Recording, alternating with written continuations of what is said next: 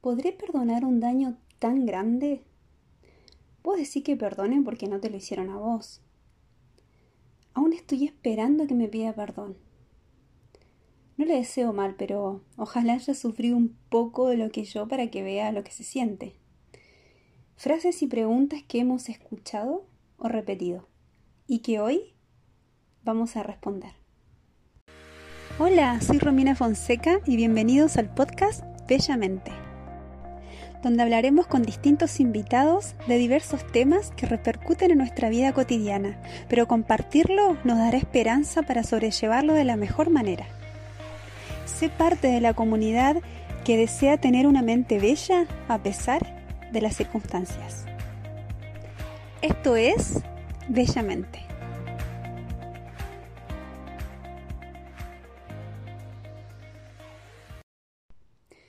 Muchas veces escuché la frase pido disculpas pero no perdón porque perdón es una palabra muy grande. Y pensando en la frase, la verdad que sí. El perdón es grande, tan grande que se tuvo que derramar sangre inocente para que podamos acceder a él. Lo maravilloso de esto es que está al alcance de todos. Es sin límites. Ahora, si está al alcance de todos, ¿por qué nosotros recibiendo un perdón tan grande nos cuesta tanto perdonar a otros? Me pueden decir que no somos Jesús, que somos humanos, y la verdad que es cierto.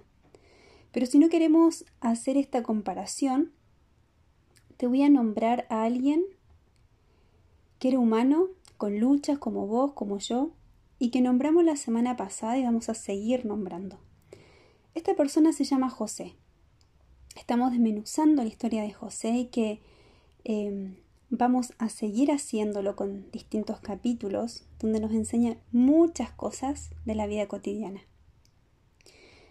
Los hermanos querían matar a José, pero su hermano mayor, el primogénito, Rubén, dice no, no lo matemos, mejor lo tiremos en una cisterna, un pozo, pero se dieron cuenta que el pozo no tenía agua. Luego menciona la Biblia que comenzaron a comer pan alrededor del pozo. La Biblia no menciona esta parte, pero yo me imagino los gritos de ayuda, de auxilio que estaba pidiendo José. Mientras estaban comiendo, y sin ninguna intención de sacar a su hermano del pozo, visualizan a lo lejos que viene un grupo de ismaelitas y que en ese momento Judá, uno de sus hermanos mayores, alza la voz y dice, no muchachos, ¿saben qué? No lo matemos. Mejor lo, lo vendamos como esclavo a los ismaelitas que vienen en camino. Es nuestra propia sangre, es nuestro hermano, comenta Judá. y yo comento, bueno, venderlo sí, matarlo no. Eso lo pueden encontrar en Génesis 37, 26. Cuando lo venden es por 20 monedas de plata, que en valor actual cada moneda estaría valuada entre 200 a 500 dólares. Bueno, lo dejemos en 200. En razón de 20 monedas, vendieron a José por 40 mil, 4 mil dólares. Puede ser más, puede ser menos, pero es un estimativo. Luego que venden a su hermano, llegan a su casa con la túnica de José llena de sangre diciendo que su papá, a su papá Jacob, que fue devorado por un animal. Imaginemos a José con esas imágenes en su cabeza por 20 años. Vimos la semana pasada cómo Dios lo prosperó en todo, en cada paso que daba, estando en diversas pruebas, aún así el Señor dirigía su camino. En el reencuentro con sus hermanos, luego de esta gran cantidad de años, tuvo la oportunidad de vengarse, de mandarlos a la cárcel, aunque sea que sufra, ¿no es cierto?, el 10% de lo que sufrió él, ¿verdad? Pero José no lo hizo. Vamos a imaginar un salón bello y lujoso, grande, del palacio donde se recibían, me imagino, los invitados más importantes, y allí estaban José con sus hermanos. José en ese momento hace, hace salir del salón a todos, incluso a sus guardias. Y solo se queda él y sus hermanos, nadie más. En ese momento José empieza a llorar a gritos, dice la Biblia, y tales son sus gritos que los oyen los egipcios y hasta la casa de Faraón se escucha.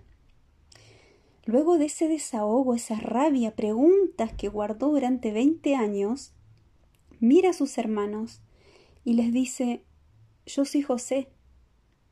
Me imagino la cara de ellos. Ya aún antes que le diga quién era, se habrán mirado y habrán pensado qué le pasa al gobernador que está gritando, llorando, ¿qué hicimos ahora? Ya venían con miedo, ¿verdad? Porque era la segunda vez que los hacía ir, porque esta vez les pidió a su hermano Benjamín que vaya con ellos. Y José los vuelve a mirar y les menciona que era José y les pregunta, ¿vive aún mi padre? Y sus hermanos no pudieron responderle porque estaban turbados delante de él. Entonces dijo a sus hermanos, acérquense a mí. Ellos se acercaron. Y él dijo, yo soy José, su hermano, el que vendisteis para Egipto. Podemos pensar que es un poco irónico, ¿no? Porque si lo vemos humanamente podemos decir, eh, obviamente que ellos nunca se olvidaron de José, de que la culpa los invadió por 20 años, así como el dolor a José, pero él igual les, recuerda, yo soy José, el que vendiste para los egipcios. Pero él dice esto por lo que viene ahora. Y de verdad, lo que viene ahora, mi gente linda de Bellamente, es el corazón del mensaje de hoy. Y ustedes lo pueden leer ahí en Génesis 45. Dice, ahora pues, no se pongan tristes. Eh, no les pese haberme vendido, porque para preservación de vida me envió Dios delante de vosotros. Y en este solo versículo, yo de verdad que me imaginé o separé tres puntos. Primero es, ¿podemos perdonar sin que nos pidan perdón? Como una de las preguntas del principio. No, yo no voy a perdonar hasta que no me pida perdón. ¿No es cierto? Eso es una frase muy, muy humana. Y él los estaba perdonando. En ningún momento dice acá que, que ellos le perdonaron. Yo imagino que después sí, porque después eh, me imagino que se harán arrodillado, perdonado, llorado, etcétera, ¿no?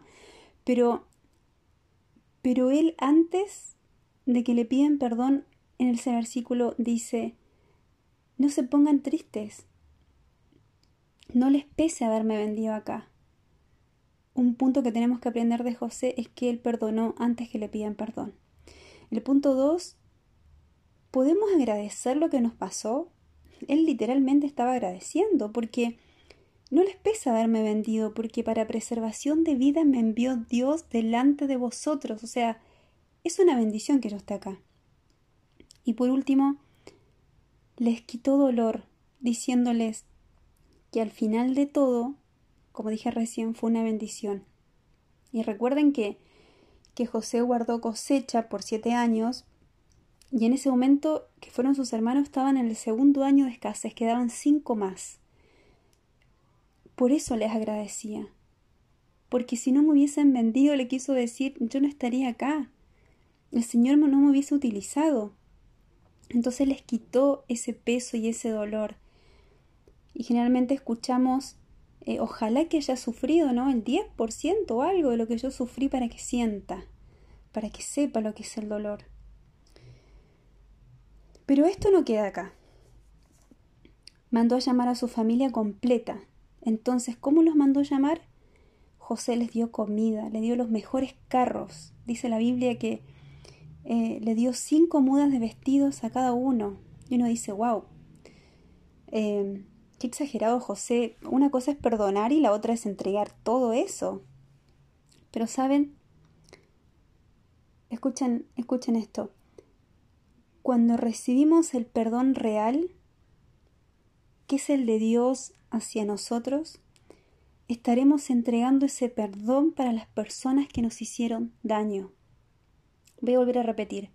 Cuando recibimos el perdón real, que es el de Dios hacia, nosotros, estaremos entregando ese perdón para las personas que nos hicieron daño. Yo la verdad no sé lo que te pasó. Quizás tenés un rencor guardado de hace años contra alguien o algo, una situación que te perjudicó, que te marcó.